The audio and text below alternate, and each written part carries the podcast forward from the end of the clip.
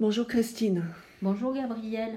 Ben Aujourd'hui, on reprend notre conversation. La dernière fois, on avait parlé de la posture et euh, comment euh, Patanjali l'aborde dans les sutras. On a abordé les notions de stira et sukha, c'est-à-dire dans la posture à, trouver de la stabilité, fermeté, stira, et le confort, sukha. Et Patanjali donne le moyen d'y parvenir, c'est-à-dire par un effort juste, les relâchements des tensions inutiles et par la respiration consciente. Alors aujourd'hui, on, va continuer. Euh, dans l'aphorisme 48 du deuxième chapitre, Patanjali donne les conséquences de, ça. Alors euh, parle, parle-nous des conséquences.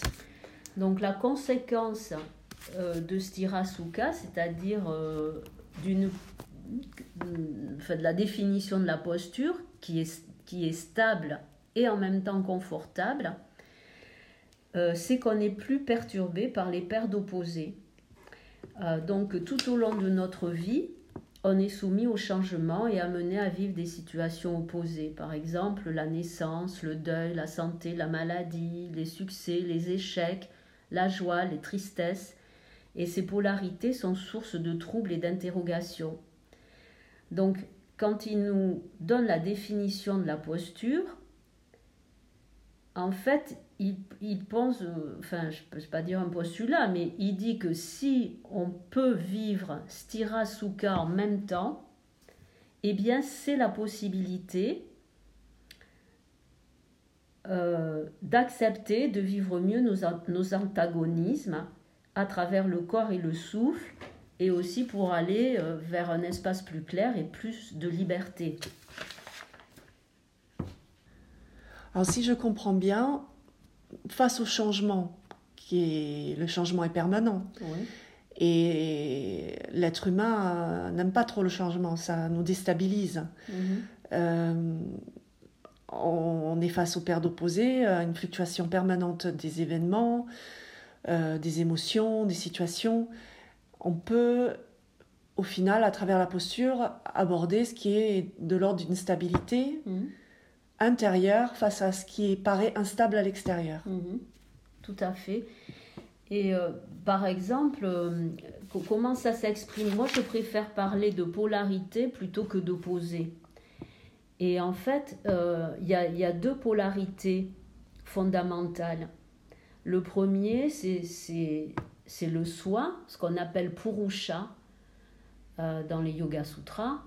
Purusha, c'est aussi cela qui observe, et il est décrit comme étant immuable, lumineux, éternel. C'est une conscience profonde, c'est notre centre, c'est notre être spirituel. L'autre polarité, c'est Prakriti. Prakriti, c'est la nature. Et la nature change et se renouvelle constamment. Le corps, nos pensées, nos émotions, nos organes de perception, notre mental font partie de la nature. Et, donc, ils sont soumis à un changement euh, perpétuel. Mais en même temps, ce qui permet au Purusha d'être en lien avec l'extérieur, ben, c'est justement Chitta, le mental. Je vous rappelle que le mental, c'est pas juste les pensées, hein, c'est beaucoup de choses. Hein. on l'avait décrit déjà euh, quand on avait parlé des cléchats. Donc ça, c'est la première de ces polarités. Hein, la polarité entre Purusha, donc le soi, notre conscience profonde, Prakriti, la nature qui change constamment. Et cette polarité, elle se reflète dans notre corps de deux manières. D'abord, une des manières, c'est au niveau énergétique. Par exemple, euh, la relation ou la polarité entre la tête, dans l'énergétique indienne, on, dit Chandra, et nos racines au niveau du bassin, moula. Voilà encore des polarités. Hein, euh, enfin, euh, ce qui est au niveau de la tête, Chandra, Chandra ça veut dire la lune, c'est une énergie de vie, c'est la nourriture, l'intelligence corporelle, etc. Et, et, on dit que Chandra, la lune reflète Purusha. Hein, et Moula, c'est plutôt ce qui se trouve au niveau du bassin, au niveau du plancher pelvien. C'est en rapport avec euh, justement la nature, les archétypes, le rapport au monde. Et entre les deux, ce qui va rendre possible cette relation entre ces deux polarités, c'est justement Surya, c'est-à-dire le feu, parce que Surya, c'est l'énergie de la relation. Et cette polarité, elle se reflète également au niveau de l'axe et la forme. L'axe, c'est par exemple la colonne vertébrale qui fait le lien entre la tête et le bassin, mais au-delà de ça, c'est l'axe énergétique. Et ça symbolise et ça exprime aussi la relation à soi. La forme, c'est plus le corps, les bras, les jambes, euh, qui sont en lien avec l'horizontalité et la relation au monde. Hein. Et donc, si on peut dissocier l'axe et la forme, on peut dissocier soi et le monde. Mais sans cela, il ne peut pas y avoir de stirasuka. Alors en fait, les paires d'opposés, c'est l'expression d'une confusion. Oui, c'est l'expression d'une confusion. Et si on ne peut pas les reconnaître euh, comme étant euh, des polarités, mais qui peuvent être en relation, si on ne les considère que comme des éléments qui s'opposent, alors à ce moment-là, eh bien, ça peut donner lieu évidemment à un mal-être, à un malaise. Euh, par exemple, tout à l'heure, j'ai parlé de la relation entre tête et bassin. La tête, elle est portée par le bassin.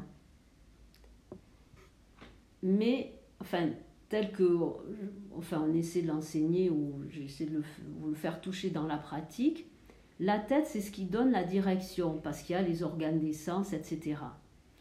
Si la tête se porte toute seule, hein, pour dire les choses un peu, un peu simplement, et si elle ne peut pas reconnaître qu'elle est portée justement par quelque chose qui peut être stable, lui donner la stabilité qui est le bassin, ben à ce moment-là, ça nous coupe de ce qu'on est profondément, parce qu'on essaie vraiment c'est comme si la tête sait tout, elle veut tout contrôler, euh, c'est elle qui sait. Si la tête n'a pas la capacité de se relier, je vais dire, à sa racine, au bassin, eh bien, ça peut vraiment euh, créer, euh, de, créer beaucoup d'instabilité.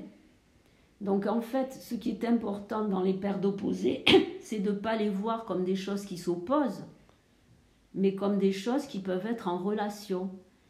Et si on peut les vivre, par exemple là je parle du bassin et de la tête comme étant en relation, ça nous met en lien avec notre espace intérieur.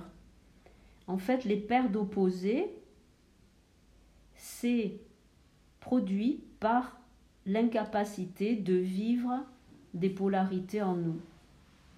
Et notamment celle que j'ai évoquée au départ, c'est-à-dire la polarité entre le purusha, le soi, l'observateur, et la prakriti, la nature.